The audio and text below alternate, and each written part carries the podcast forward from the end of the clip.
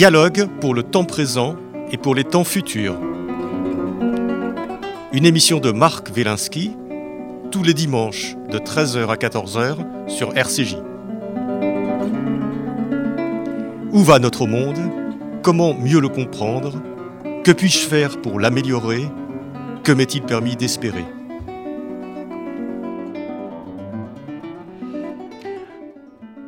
Aujourd'hui, Atlas historique de la Méditerranée avec Florian Louis.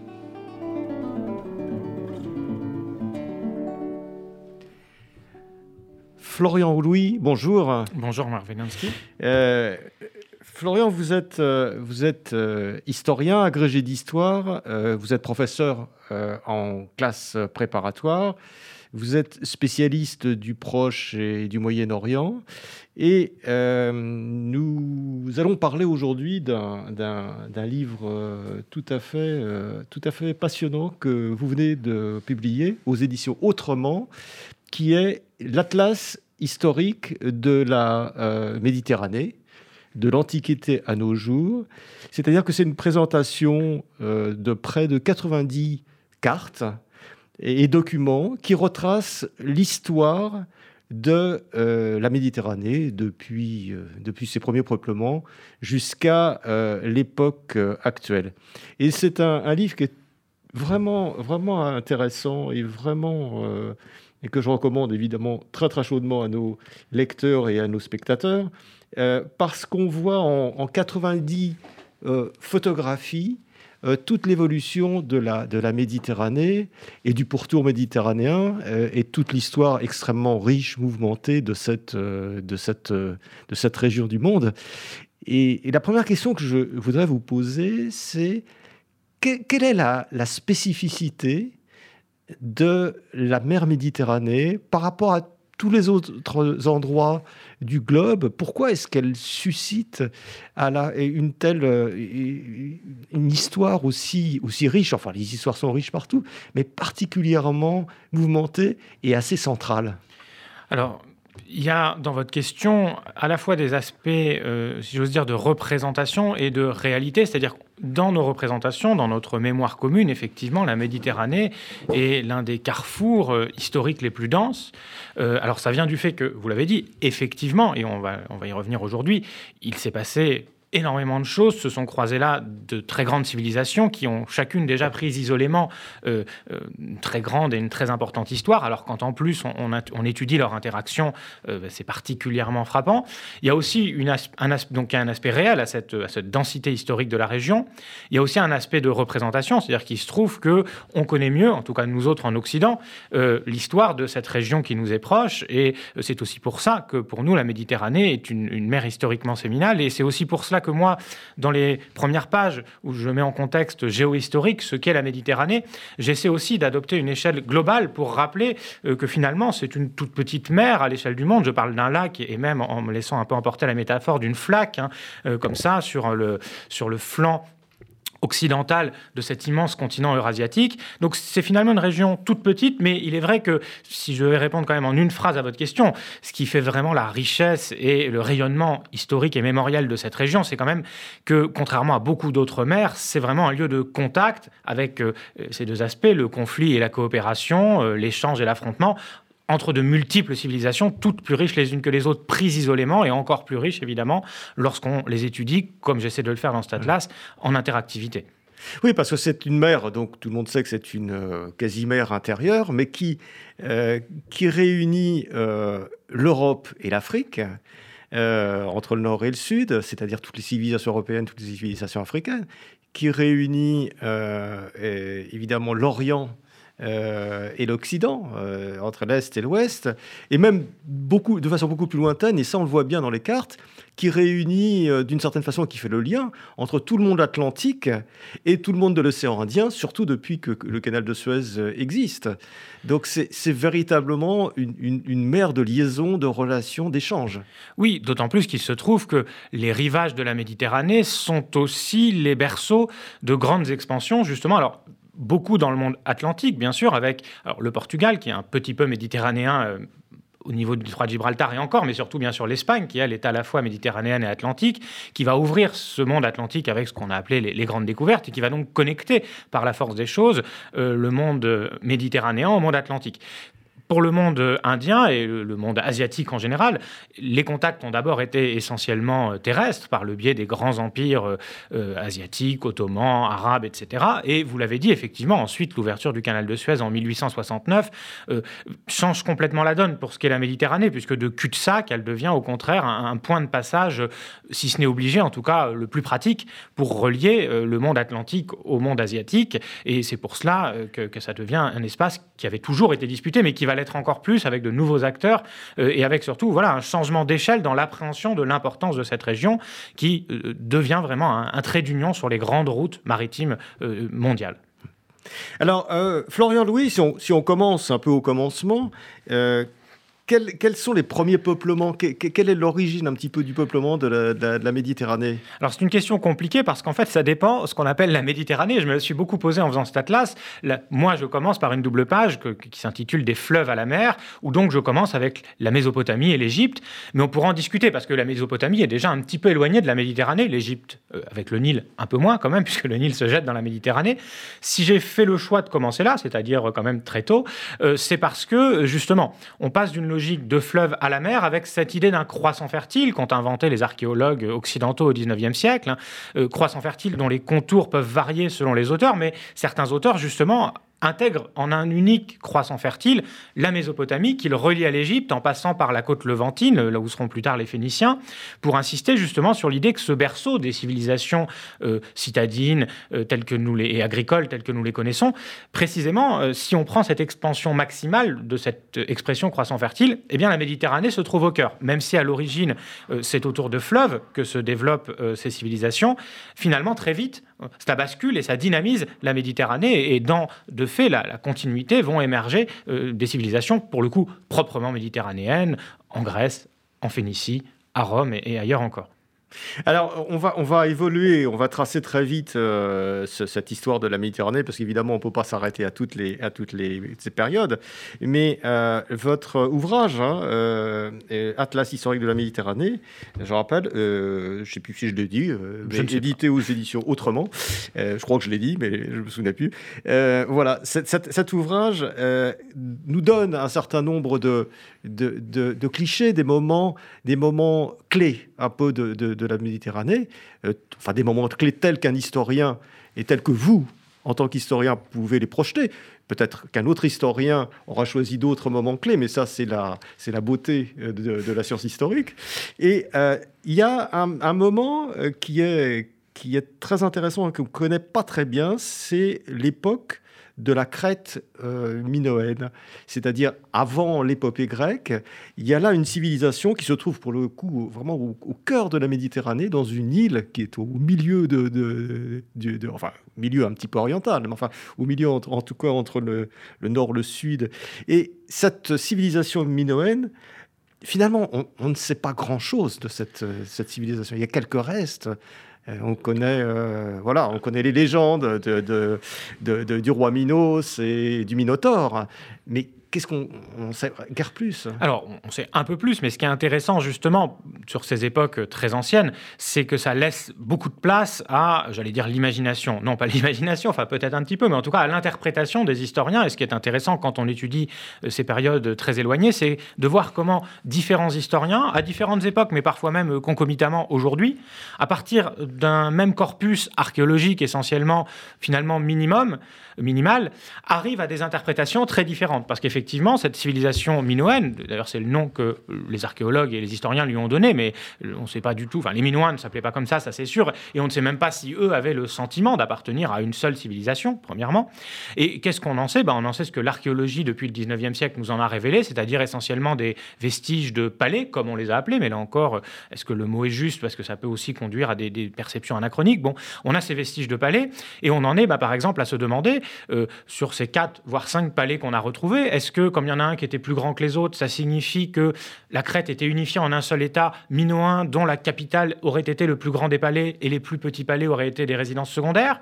D'autres vont dire non, peut-être pas, peut-être que c'était effectivement chaque palais dirigeait un petit royaume qui se partageait cette crête et que le plus gros palais était peut-être l'État le, plus puissant, mais qui ne contrôlait pas tout. Même chose, ces palais, on a des traces de destruction, donc on sait qu'il y a eu des, euh, des, des, violences, en tout cas, enfin, alors il y a des bases, justement, destruction liées à des catastrophes naturelles, éruptions volcaniques, ou au contraire... On ne sait toujours pas ce qu'il y a... Ben, il y a euh, des interprétations différentes, je me permettrai moi pas de trancher, n'étant pas un spécialiste de, de la crête minoenne. moi, ce que je trouve intéressant, justement, quand j'étudie euh, cette période, c'est de voir les confrontations d'interprétation qui existent, enfin, les, qui ne sont pas d'ailleurs forcément des confrontations au sens d'un affrontement, mais de voir comment, à partir d'un petit corpus euh, documentaire, on peut émettre des hypothèses euh, différentes. Et je pense que plutôt que de vouloir à tout prix trancher, il faut aussi savoir reconnaître euh, nos doutes, nos questionnements et laisser place justement à cette latence liée à, nos incertitudes. Et après tout, c'est finalement tout aussi enrichissant voilà, de, regarder plusieurs hypothèses sans forcément trancher entre elles. Alors, cette, cette histoire de, de la Crète inaugure un petit peu cette histoire des îles dans la Méditerranée qui est très particulière et euh, que vous traitez d'ailleurs euh, de façon avec des focus de temps en temps. Vous mettez un focus sur telle, île, sur la Sicile, sur la Chypre. Vous faites des focus aussi sur, d'autres choses, sur des événements, sur des révolutions, sur toutes sortes de choses. À un moment donné, vous portez un éclairage particulier pour qu'on comprenne mieux ce qui se passe. Et ces îles de, Méditerranée, euh, Malte, la Sicile, Chypre, la Crète, c'est extraordinaire comme elles ont été au cours du temps euh, disputées, euh, travaillées, euh, conquises, convoitées, avec, et qui, ce sont des carrefours de civilisation absolument incroyables. Oui, et pour, une, pour une, raison simple, c'est qu'il faut bien sûr garder à l'esprit que jusqu'à très récemment, la navigation, même en Méditerranée, n'est pas si bien maîtrisée que cela. C'est-à-dire que pour naviguer, on s'éloigne rarement des côtes, et si on veut s'en éloigner, l'idéal, c'est de faire des escales régulières sur des îles. Et donc pendant longtemps, les îles méditerranéennes ont été un petit peu comme les cailloux qui servent de guet sur une rivière. Si vous voulez, pour s'aventurer euh, au loin, on, pouvait utiliser justement comme autant de relais euh, ces îles. Bah, c'est typiquement très parlant dans le cas de la mer Égée, entre euh, l'Anatolie, donc l'Empire perse dans l'Antiquité par exemple, et euh, la Grèce classique que nous connaissons, Athènes, Sparte, etc. Ces îles sont extrêmement disputées, et elles le sont disputées bien après l'Antiquité au demeurant, parce que justement, c'est ce qui permet de passer d'une rive à l'autre de cette mer Égée, qui est bien sûr un sous-ensemble de la Méditerranée. Et donc, ça explique le caractère vraiment stratégique et important de ces îles, qui, de fait, parce qu'elles sont stratégiques, importantes et disputées, comme vous l'avez dit, euh, sont souvent euh, bigarrées, finalement, la Sicile étant sans doute l'un des exemples les, plus parlants et les plus célèbres aussi, hein, la Sicile médiévale, tour à tour, après avoir été romaine et carthaginoise et grecque hein, avant, mais byzantine, puis normande, enfin, puis byzantine, arabe, normande, euh, germaine en partie, avec l'Empire germanique qui essaie de, s'implanter là. Donc, effectivement, ce sont des lieux qui sont particulièrement intéressants encore aujourd'hui quand on, va sur place, parce qu'on voit euh, les strates de ces différents héritages, et ça renvoie à ce que je disais lors de, dans ma réponse introductive. Hein. On voit à la fois les, affrontements et les syncrétismes, hein, les, les, les, chocs entre des civilisations, entre guillemets, mais aussi euh, les, rapprochements et, les mélanges et la fertilité qu'il y a dans, ces lieux, dans ces microcosmes que sont les îles, où entrent en contact des ingrédients divers qui donnent souvent lieu donc, à des floraisons, à des floraisons pardon, assez originales. Alors, il y, a une civilisation qui, euh, qui, a, maîtrisé cette notion d'île de façon extraordinaire, c'est la civilisation grecque, qui, la Grèce étant une espèce d'immense archipel d'une certaine façon. Et on s'aperçoit, on voit bien dans, votre, dans la page que vous consacrez à l'essaimage grec classique, euh, c'est-à-dire effectivement l'époque d'Éthène, Sparte, euh, et puis après Alexandre et autres, euh, on, voit bien comment se, fait cet essaimage par la mer des, des, Grecs de la Grèce classique.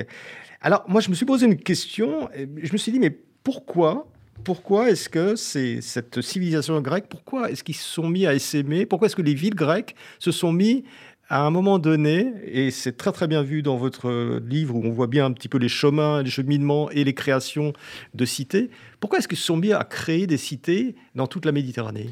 Alors d'abord, il faut rendre aux Phéniciens ce qui revient aux Phéniciens. Avant les Grecs, les premiers à essaimer comme ça au loin, on peut ce pas sont parler de tout le monde. il y avait les Phéniciens, il y a les Mycéniens. Sinon, euh, sinon il faudrait qu'on y passe des pour heures. Pour répondre à votre question plus précisément, donc pourquoi les Grecs euh, se lancent dans ce qu'on a appelé parfois la colonisation? Je parle ici avec les, historiens actuels plutôt d'essaimage, parce que le terme de colonisation pose des, problèmes et des questions sur lesquelles on reviendra peut-être si vous voulez. Bon, euh, essentiellement par du fait, justement, vous l'avez dit, l'importance de l'insularité et même hors de l'insularité, de l'exiguïté territoriale du monde grec. La Grèce, c'est une montagne qui se jette dans la mer, avec donc très peu de plaines et des populations, des cités, euh, pour l'essentiel les Grecs vivent en, cité, euh, qui ont donc, euh, qui sont confrontés à des crises liées à ce qu'on appelle en, grec hein, la sténochoria, c'est-à-dire le manque de terre, qui vient à la fois de l'exiguïté des terres disponibles et de la croissance démographique, mais aussi qui vient des inégalités sociales, parce que non seulement il y a peu de terres, mais elles sont souvent assez inégalement réparties entre les citoyens. Donc c'est souvent des premières motivations qui poussent à aller au loin fonder de nouvelles cités chez les Grecs, hein. c'est la quête tout simplement de, de terre euh, pour assurer la, subsistance d'une population qui n'arrive pas à survivre, à subvenir à ses besoins dans, les étroits euh, territoires qui sont les siens dans la Grèce euh, géographique euh, au sens strict. Après, il y a d'autres facteurs, notamment le facteur commercial. Là, pour le coup, les Phéniciens ont montré l'exemple. Hein.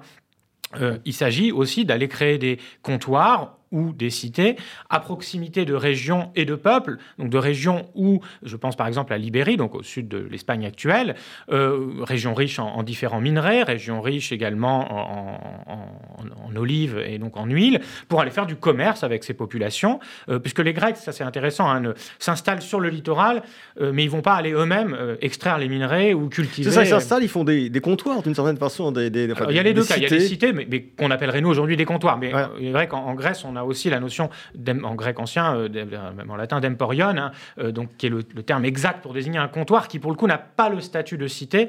Donc il y a les deux, mais bon, dans tous les cas. Mais qui peuvent être très très grandes, comme Syracuse. Ou, oui, enfin, très grand à l'échelle du monde grec. non, mais par rapport à des cités qui deviennent des cités extrêmement puissantes. Ah oui, et parfois même plus puissantes que les cités grecques et que les, que les, métropoles d'origine. Et d'ailleurs, dans les guerres civiles entre Grecs, je pense bien sûr à la guerre du Péloponnèse, la quête euh, des alliés dans ce qu'on appelle la Grande Grèce, c'est-à-dire la Grèce du, sud de l'Italie, euh, devient un enjeu central qui est fatal à Athènes, qui part justement faire la guerre en Sicile et, qui en revient fort euh. Alors, on, va, on va continuer à chausser nos bottes de sept lieux et, parcourir quelques moments clés de l'histoire méditerranéenne. Et euh, il y a, donc, après l'époque grecque, euh, aussi, nos auditeurs se souviennent un peu de leur cours de, quoi De sixième, hein, c'est, vous faites l'Antiquité. Euh, il y a, y a l'époque romaine. Et là, il y a un moment qui se situe à peu près au XIIe siècle, où dans votre carte, tout est vert, c'est-à-dire le vert, c'est l'Empire romain, la Méditerranée devient peu à peu un lac. Vous, vous, employez l'expression d'un lac romain, c'est-à-dire que tout le pourtour de la Méditerranée, et, bien, et d'autres conquêtes bien au-delà, devient, devient romain. C'est quand même un moment clé de, notre histoire. Bien sûr, puisque c'est quand même la première fois, même si les Grecs, on l'a dit, ont essaimé, mais c'est la première fois qu'une seule et même entité politique peut revendiquer le contrôle de l'intégralité des rives de cette mer que les Romains vont juste appeler la Mare Nostrum, hein, justement notre mer. C'est la première fois que l'idée finalement de méditerranéité, c'est-à-dire l'idée d'une unité de cette... Parce que géographiquement, euh, euh, dans le relief, on voit, quand on regarde une carte, on, voit l'unité. Mais il faut bien être conscient que cette idée d'une mer Méditerranée, comme une seule et unique mer, c'est quelque chose qui a mis très longtemps à se sédimenter dans les représentations, dans les esprits. Et l'époque romaine, c'est un premier jalon de cela. Alors après, il faut aussi se méfier des cartes. Hein. On essaie toujours d'être précis, mais c'est vrai que bon, on fait des grands aplats de couleurs sur les cartes. L'Empire romain, c'est comme tous les empires, un, empire qui sait gérer la diversité, qui sait la, la tolérer. Et c'est ce qui lui permet de tenir justement aussi longtemps sur un aussi vaste espace. Donc oui, euh, nominalement et dans les faits, l'Empire romain règne sur toutes les rives de la Méditerranée, mais euh, cette Méditerranée et ses rives et les peuples qui, vivent au bord de cette Méditerranée gardent aussi leur diversité, leur personnalité, euh, leur, oui, leur personnalité propre. Et, justement, hein, comme tout empire, l'Empire romain, c'est un empire qui combine unité et diversité. Et qui en cela synthétise bien ce qu'est finalement l'identité méditerranéenne. Hein. C'est ce mélange jusqu'à aujourd'hui de similitudes et de différences, d'unité et de fragmentation. C'est une mer de, contact, on l'a dit, entre, plusieurs civilisations. Et, même quand une de ces civilisations, comme la civilisation romaine, la domine complètement, elle n'est jamais que l'héritière d'autres civilisations. Et vous savez que le grand historien Paul Venn hein, parle, parle à juste titre d'un empire gréco-romain pour insister justement sur le fait que ce qu'on a appelé l'empire romain est tout aussi grec et tout aussi hellénique par sa culture et sa géographie. Alors, vous faites aussi une, une, planche particulière, je ne sais pas comment on appelle ça, des planches ou des, des, cartes, etc., sur la diaspora euh, euh, juive et la diaspora chrétienne d'ailleurs, euh, ou, la plutôt exactement la, diffusion du christianisme, mais sur la, diaspora juive qui, est, qui est très très marquante, puisque on voit que c'est la quasi-totalité du, peuple juif qui s'est à ce moment-là euh, euh, déployé dans l'ensemble de la Méditerranée. Euh, un peuple important parce que ça représentait à peu près 10% de la, de la, population de l'Empire romain à ce moment-là. Donc, et, on voit, et on voit toutes ces routes. Est-ce que vous pouvez nous dire un petit peu plus sur, sur les étapes, sur les routes qui ont été prises à ce moment-là? Alors effectivement, donc avec la conquête romaine, on le sait, le, peuple juif entre vraiment en diaspora et cette diaspora, elle est principalement méditerranéenne, même si des rives de la Méditerranée ensuite on s'éloigne à l'intérieur des terres, notamment vers le, ce qui deviendra le monde germanique. Euh, donc les routes, dans le détail, on les connaît mal. Ce qu'on connaît, c'est les communautés qu'on peut, retrouver. Et on voit donc où et quand apparaissent des communautés juives, dont on déduit donc qu'elles sont arrivées là. Euh, les grandes communautés juives de la diaspora, sont d'abord sur la rive sud de la Méditerranée, notamment dans ce qui deviendra le, Maghreb ensuite. Euh, mais ensuite, très rapidement aussi, bien sûr, on va en avoir dans la péninsule ibérique, qui donneront donc les, les juifs séfarades. Et comme je le disais, ensuite encore euh, plus euh, vers le, nord et l'est, dans le monde germanique. Et, finalement, de cette diaspora et de cette histoire initialement méditerranéenne, naît cette grande, je ne sais pas si on doit dire division, en tout cas cette grande bipartition entre les, les, Ashkénazes, euh, justement d'Europe centrale et orientale, et pour être très précis, ce que j'appellerais les Mizraïm, les, juifs orientaux. Hein.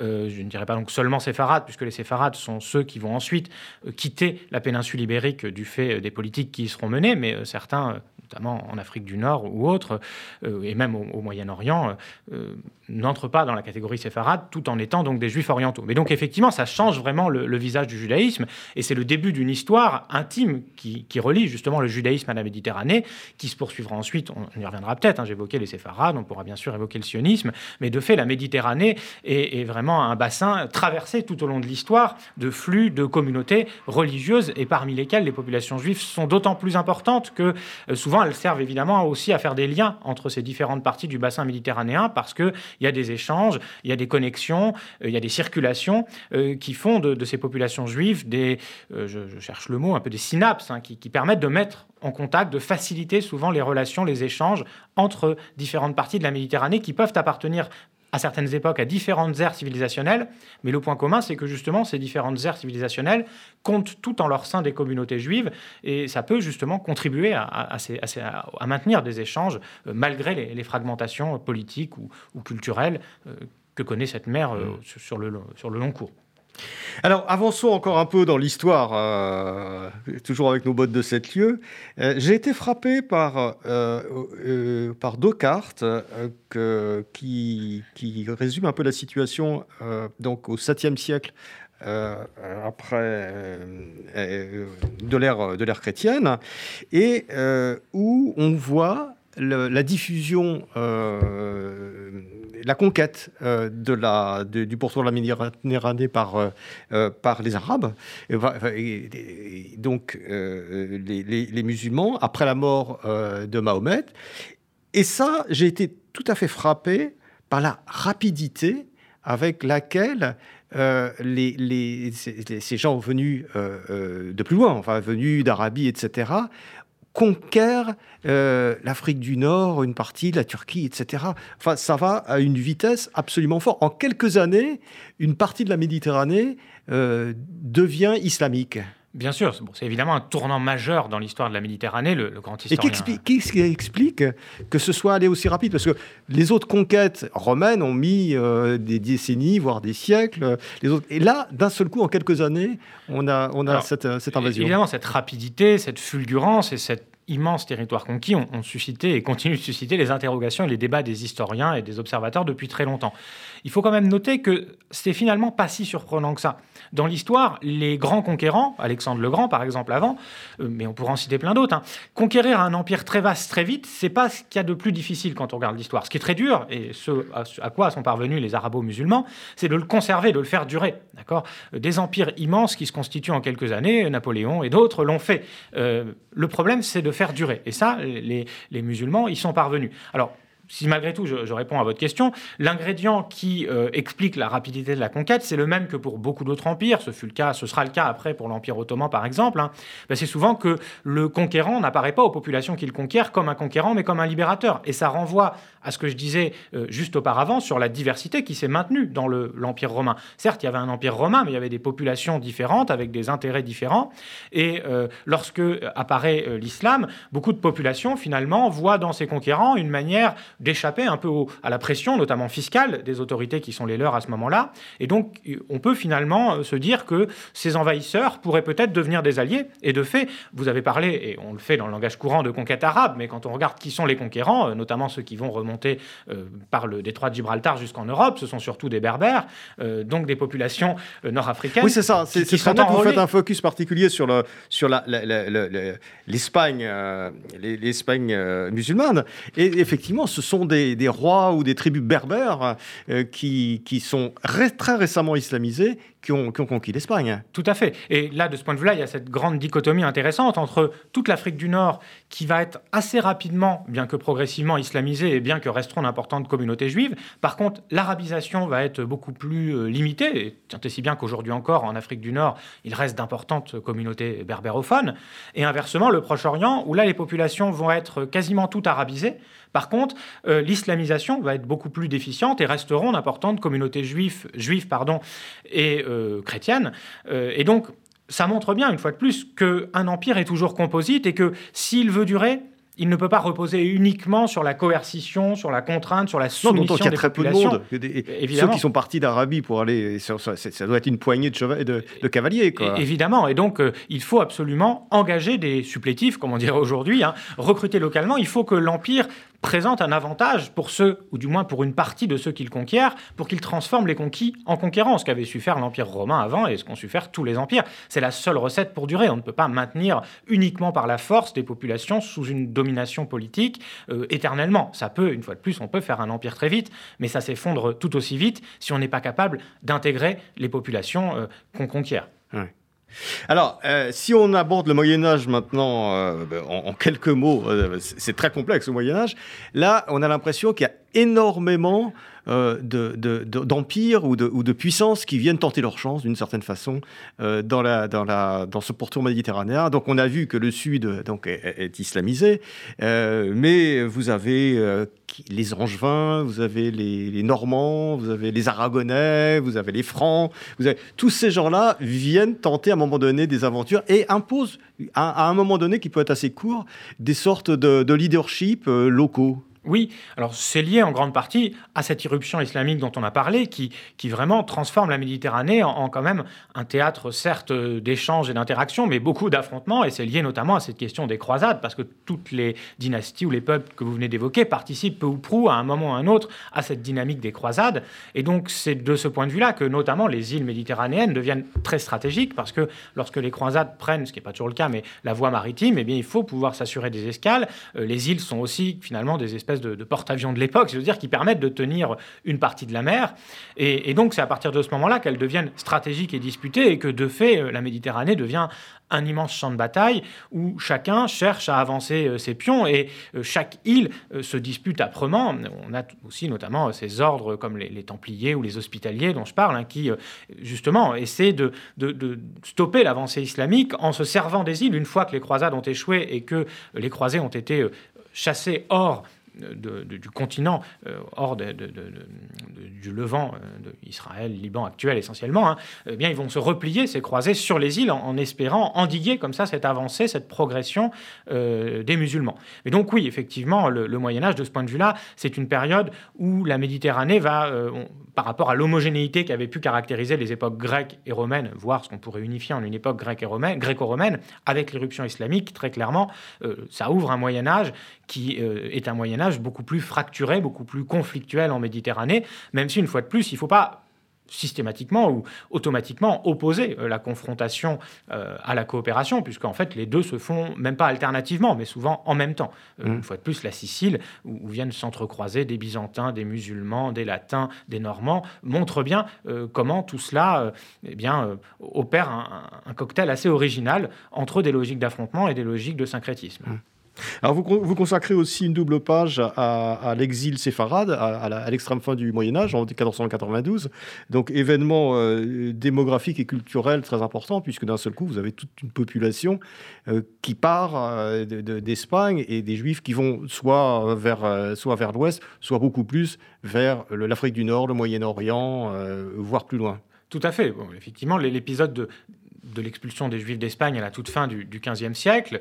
Euh, là encore, donc, on retrouve le fil de cette histoire diasporique dont on parlait tout à l'heure du peuple juif, va reconfigurer un certain nombre d'équilibres en Méditerranée. Et effectivement, une bonne partie d'entre eux, pour une simple raison, c'est qu'on l'oublie parfois, bon, mais euh, l'expulsion des Juifs d'Espagne n'est finalement que la dernière euh, d'une longue série. Et donc, dans beaucoup d'autres pays européens, il n'est pas possible aux Juifs d'aller trouver refuge. Donc, ils vont aller trouver refuge là où ils peuvent le faire, c'est-à-dire pour beaucoup dans l'Empire ottoman, qui n'est pas pour autant un havre de paix où ils sont accueillis à bras ouverts, loin s'en faut, euh, notamment en Afrique du Nord. Beaucoup arrivent en Afrique du Nord et repartent ensuite euh, plus à l'est, notamment, euh, il y a une carte hein, sur Salonique qui va devenir cette Jérusalem des Balkans que l'on connaît.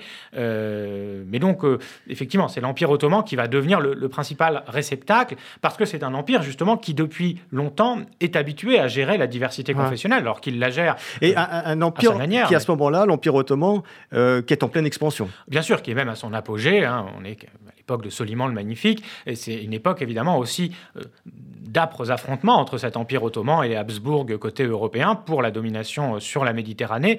Effectivement, c'est le moment où cet empire ottoman est à la fois le plus étendu, le plus puissant, et on peut comprendre de ce fait que aussi il attire ceux qui doivent partir de la péninsule ibérique finalement ont toutes les raisons d'aller là euh, parce que non seulement ils savent qu'il ça leur est permis il y a déjà des communautés juives dans l'Empire ottoman, euh, alors que dans d'autres pays, une fois de plus occidentaux, euh, théoriquement, le judaïsme est interdit. Euh, et par ailleurs, bah, c'est un empire dynamique, donc il y a la possibilité, peut-on penser, d'avoir des opportunités pour soi-même, pour sa famille, de, refaire sa vie et de la réussir. Hum. Alors c'est à partir de ce moment-là, effectivement, euh, que, on voit de nouveau un, affrontement, un affrontement qui est peut-être plus est-ouest entre les, les, les, royaumes chrétiens et, l'Empire ottoman.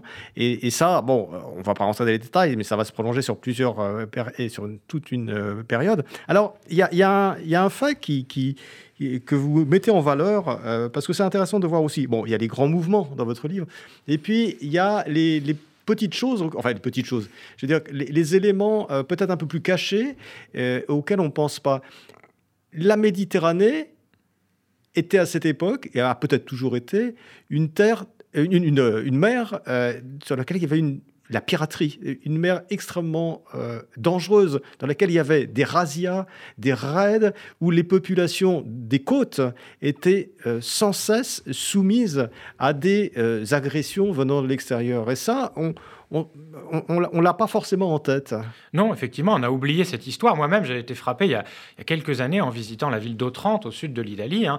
Euh, vous allez dans l'église, je crois que c'est une cathédrale, mais j'en suis pas sûr, et vous avez les, squelettes qui sont comme ça exhibés des martyrs d'Otrante, donc qui sont les victimes, plusieurs centaines de mémoires, hein, euh, d'une razzia, d'un raid qu'avaient fait les Ottomans dans la ville d'Otrante euh, au XVe siècle, si ma mémoire est bonne. Mais c'est un exemple parmi beaucoup d'autres. Effectivement, on a perdu cette mémoire de la course, donc qui consistait à aller s'attaquer aux euh, navires de l'adversaire pour euh, à la fois perturber ses lignes de communication et ces lignes commerciales pour à la fois s'emparer et donc faire du butin des marchandises qui se trouvaient dans les bateaux et surtout s'emparer des personnes. Euh, cette course, précisons, hein, qu'elle est pratiquée aussi bien par les musulmans que par les, chrétiens, c'est vraiment euh, euh, les risques, les périls qu'on qu Est-ce que c'est une espèce de guerre larvée Oui, c'est une forme de guerre. Ça s'inscrit dans une guerre plus générale, guerre qui est complexe d'ailleurs, parce que on n'oublie pas aussi que la France de François Ier va s'allier à l'Empire ottoman. Donc on voit qu'on n'est pas simplement dans un affrontement religieux, hein, c'est beaucoup plus complexe que ça. Et comme souvent, la religion est un prétexte aussi, tout simplement par des gens qui sont intéressés par l'enrichissement et évidemment qui vont donner une coloration religieuse de lutte de l'islam contre le christianisme ou inversement à des entreprises de piraterie et de razzia dont le but premier est purement lucratif, aller s'emparer de populations qu'on va ensuite revendre, enfin d'otages qu'on va ensuite revendre pour les libérer. Mais on a, l'impression que, cette piraterie, euh, euh, par exemple, euh, en Afrique du Nord, c'est l'économie dominante, c'est-à-dire que c'est, l'activité principale des gens. D'ailleurs, vous dites à un moment donné que le, le bey d'Alger est lui-même un ancien pirate. Oui, alors je ne sais pas si c'est l'économie dominante. En tout cas, dans les villes, dans les ports barbaresques, comme on les appelle à l'époque, donc d'où opèrent euh, ces corsaires, c'est effectivement un, pôle très important, euh, puisque ces captifs euh, servent à la fois de main-d'œuvre, tant qu'ils sont en captivité. Les captifs, c'était les captifs chrétiens qui étaient là-bas. Il y, en a 20 000 ou 30 000, je crois. Alors ça dépend des dates. oui, ça dépend des dates. J'ai présenté un graphe justement qui montre l'évolution, donc ça varie beaucoup d'une époque à l'autre. mais ça varie d'autant plus qu'il y a un assez fort turnover, puisque ces captifs ont pour la plupart vocation à être rachetés on a des confréries religieuses qui se créent spécialement pour voilà, ça. Qui hein. rachetaient les, otages, en Bien sûr, qui rachètent ces captifs, pour, qui rachètent donc leur liberté. Une autre partie des captifs, beaucoup d'entre eux, se convertissent à l'islam et deviennent souvent eux-mêmes des corsaires qui vont faire d'autres captifs, ce qu'on appelle les renégats. Donc oui, c'est une véritable économie euh, qui, s'organise autour de, de, ces, de, de, ces, de ces razzias et de cette course en Méditerranée. Et c'est bien euh, la preuve que la Méditerranée, à cette époque-là, est divisée, parce que dans la longue durée historique, en Méditerranée, comme dans n'importe quel espace maritime, quand on a une puissance dominante, ce fut le cas de l'Empire romain, c'est justement le symbole, c'est quand elle arrive à éliminer la, la, piraterie. Parce que la piraterie, pour l'éliminer, il faut contrôler en fait les ports d'où cela part, et donc il faut contrôler toutes les rives d'une mer, si vous voulez euh, endiguer la, piraterie. Les premiers à avoir su vraiment endiguer la piraterie, c'était les Romains, parce que justement, ils avaient réussi, ils étaient parvenus à mettre sous une unique souveraineté politique l'ensemble du pourtour méditerranéen, et donc il n'y avait plus de refuge, de base arrière possible pour les pirates. Donc les périodes où la course, la piraterie, la razzia sont importantes, ce sont les périodes où la Méditerranée n'est pas politiquement unifiée et plus elle est divisée, plus il y a euh, ces troubles. C'est la conséquence logique de cette division qui permet euh, ces activités interlopes, qui sont souvent d'ailleurs encouragées par les États, hein, euh, qui, se servent de cette course et de cette piraterie pour tenter d'affaiblir leurs rivaux. Mmh. Alors, on, va, on va arriver peu à peu au, temps moderne, et, notamment à partir du 19e siècle, euh, vous, décrivez évidemment l'évolution de la Méditerranée, euh, euh, ce qui est très, très, très, très intéressant, très complexe, tous les mouvements qu'il peut y avoir à l'intérieur de la Méditerranée, l'affrontement entre les différents États, l'Italie, l'Espagne, etc. Et ce que vous faites une page particulière que vous appelez Désir d'Orient, c'est-à-dire que la Méditerranée, à un moment donné dans, dans l'imaginaire dans, européen, euh, devient une, terre d'imagination, une terre dans laquelle de formation, d'imagination, etc. C'est-à-dire qu'il y a l'orientalisme euh, du 19e siècle euh, se, se, passe, se développe autour de, fantasmes qui sont méditerranéens, d'une certaine façon. Bien sûr, la Méditerranée est au cœur de l'orientalisme qui, qui, se, qui, eh ben, qui, commence, à vrai dire, en général, on fait remonter les, les origines de l'orientalisme qui triomphe dans l'Europe du 19e siècle avec l'expédition d'Égypte de Bonaparte qui fait redécouvrir voilà, ça commence par l'expédition d'Égypte. Et, donc, bah, cette expédition d'Égypte, c'est déjà une traversée de la Méditerranée, une traversée difficile puisque l'escadre française est qui avait pour but de, l'expédition d'Égypte de, de, Napoléon, euh, qui avait, enfin, qui n'est pas, qui était encore Bonaparte, bien entendu, avait pour but d'affaiblir euh, l'ennemi anglais. Bien sûr, parce que le canal de Suez, bien sûr, n'existe pas encore déjà à cette époque, mais déjà à cette époque, on a bien compris le caractère stratégique de ce qui est encore l'isthme de Suez pour euh, le, le, contrôle des échanges et des liens entre l'Europe occidentale d'une part et les Indes où les Britanniques sont très présents.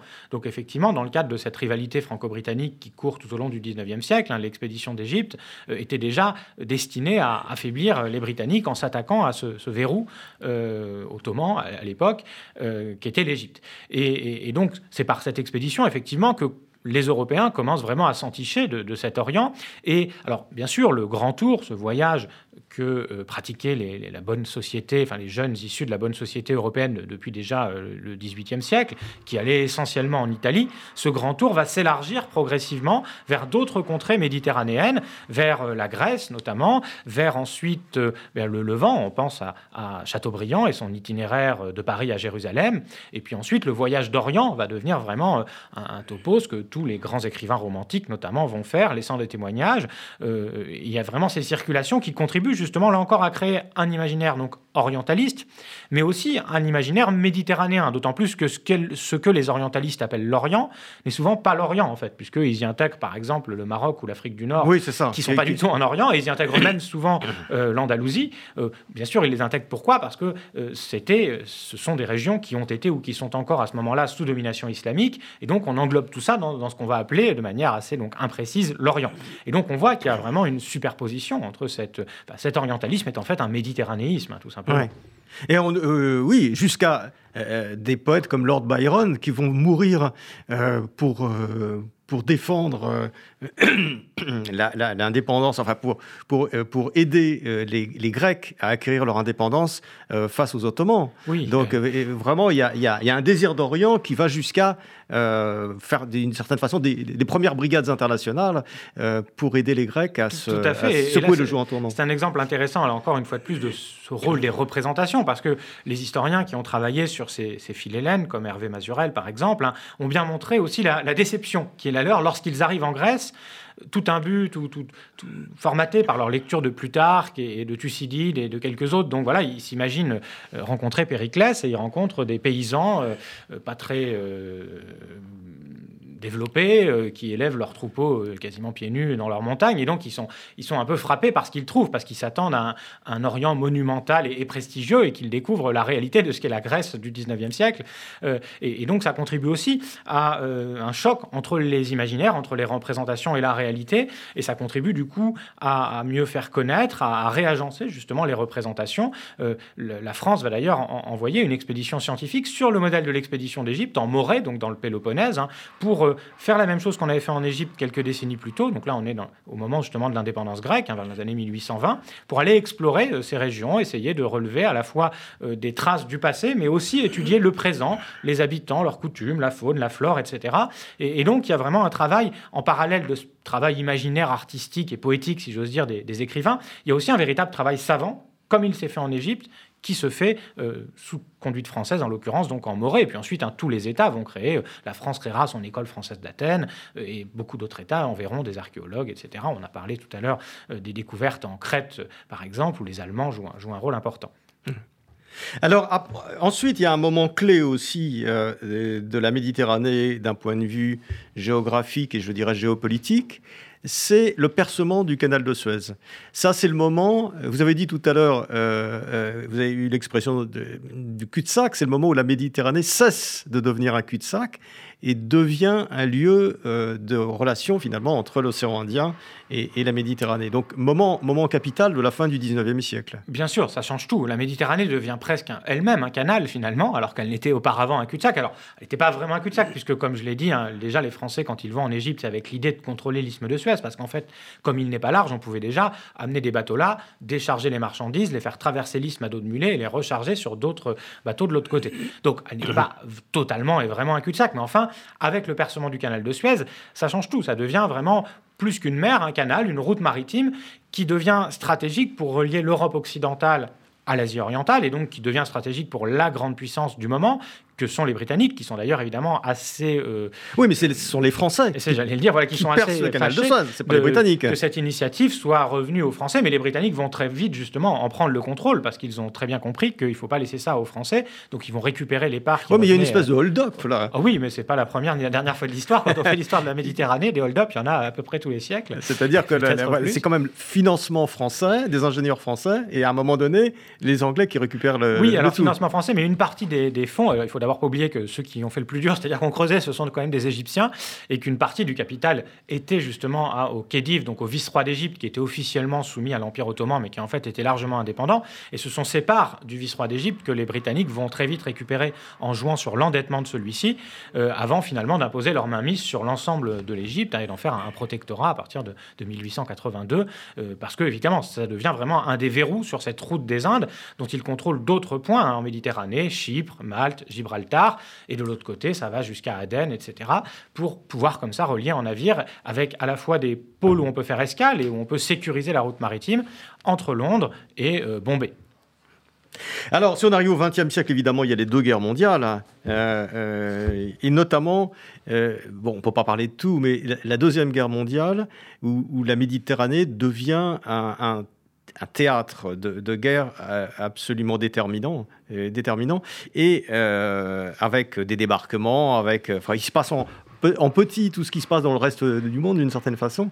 Euh, est-ce que c'est la Méditerranée qui a qui a finalement internationalisé euh, la guerre ou est-ce que non c'est quand même plutôt enfin qui, qui l'a mondialisé ce sera quand même plutôt l'attaque sur Pearl Harbor des japonais je pense. Mais ce qui est vrai en Méditerranée c'est un mm. autre allié euh, d'Hitler qui en fait un peu qu'à sa tête c'est Mussolini qui lui rêve de euh, puisque Hitler lui son objectif c'est quand même d'aller conquérir son, espace vital comme il dit en Europe centrale et orientale. La Méditerranée c'est assez loin de ses préoccupations en tout cas c'est pas ce qui l'intéresse en premier.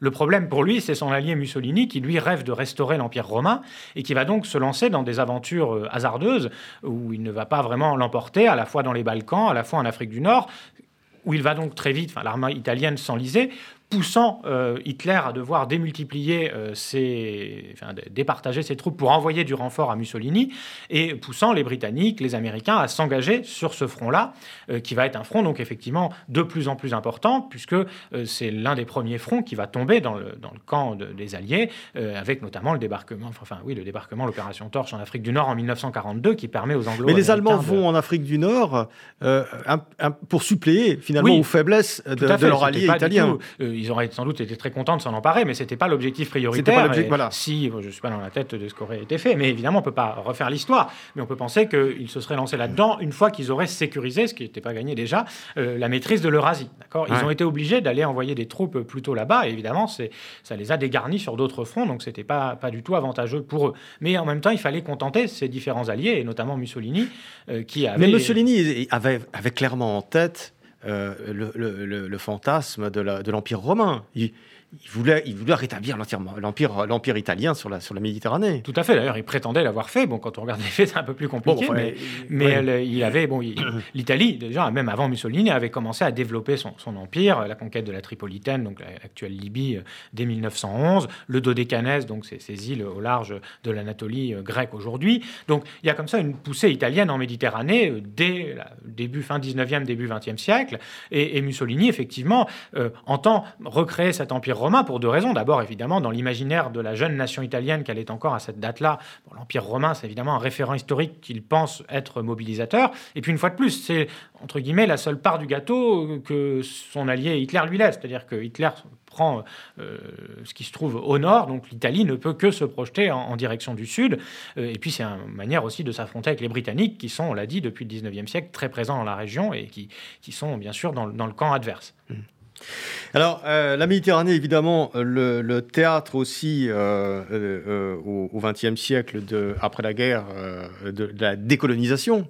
C'est-à-dire que tous les territoires, notamment du sud et de l'est de la Méditerranée, qui avaient été colonisés par les puissances occidentales, retrouvent peu à peu leur indépendance. Vous parlez d'une décolonisation chaotique. C'est-à-dire que vraiment, ça se fait euh, de façon euh, dans, les, dans, affres, dans la souffrance et dans le, désordre. Oui, dans le désordre surtout, parce qu'en fait, ça dépend euh, les lieux. Mais effectivement, ce qui frappe, c'est la, diversité. Et évidemment, on, pense, quand on parle des affres et, du désordre, à la question algérienne, qui est sans doute des décolonisations méditerranéennes, celle qui a été la plus complexe, la plus violente, la plus tourmentée en raison précisément de sa proximité finalement avec, euh, avec la, France métropolitaine, mais qui officiellement, euh, statutairement, n'était même pas euh, la métropole, puisque l'Algérie, c'était trois départements français. Et on aimait à dire dans la propagande coloniale de l'époque que la Méditerranée traversait la France comme la Seine traversait Paris, avec cette idée justement, une fois de plus, que la Méditerranée n'est plus tant un lac qu'une rivière qui sépare deux rives finalement pas très éloignées les unes des autres.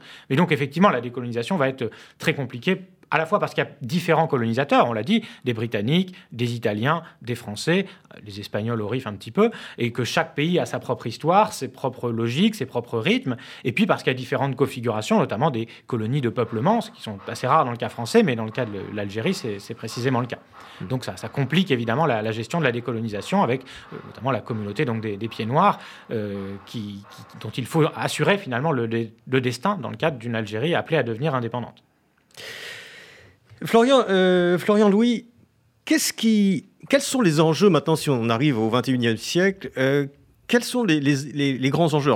C'est une question vaste et compliquée, donc choisissons un ou deux. Quels sont les, grands enjeux euh, de l'espace de l'espace méditerranéen maintenant Il y a clairement deux enjeux qui dominent notre présent et qui domineront sans doute notre futur. Hein. C'est l'enjeu migratoire et l'enjeu environnemental.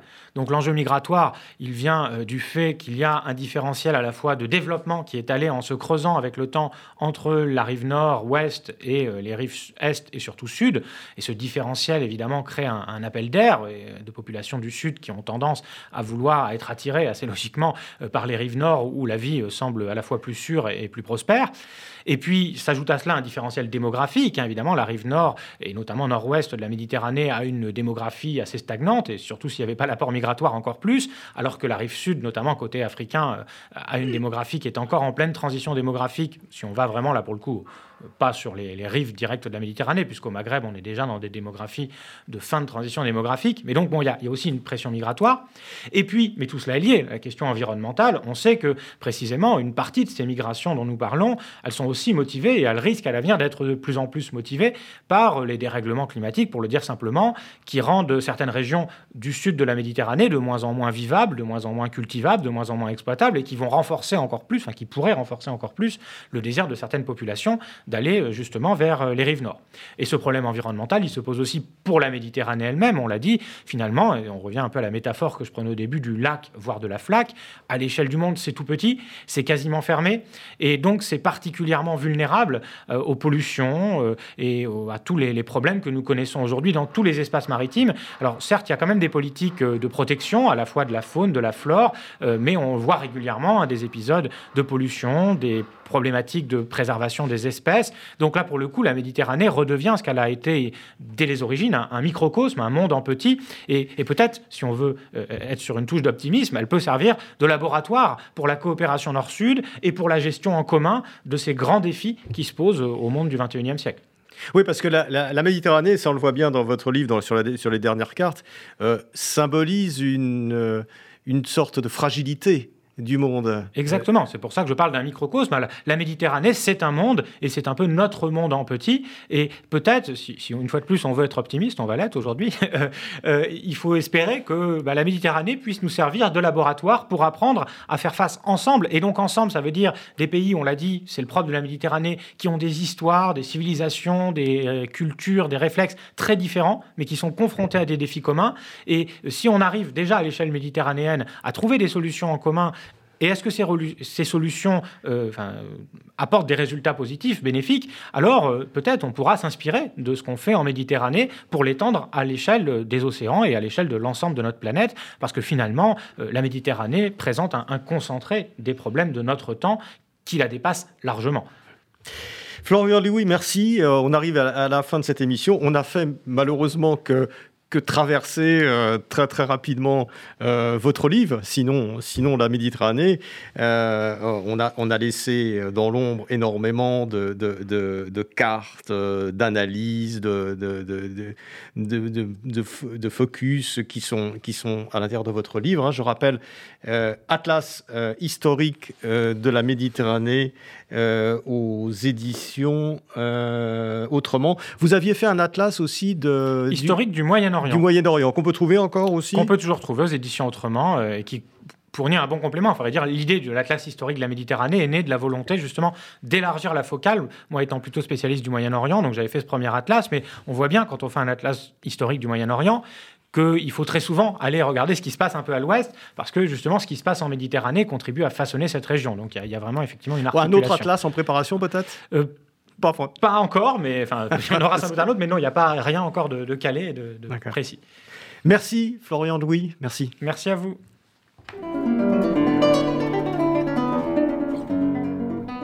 C'était Pile Poule, une émission de Marc Wielinski que vous pouvez retrouver en podcast sur le site de Radio RCJ et sur les différentes plateformes, ainsi que sur YouTube. À dimanche prochain, 13h.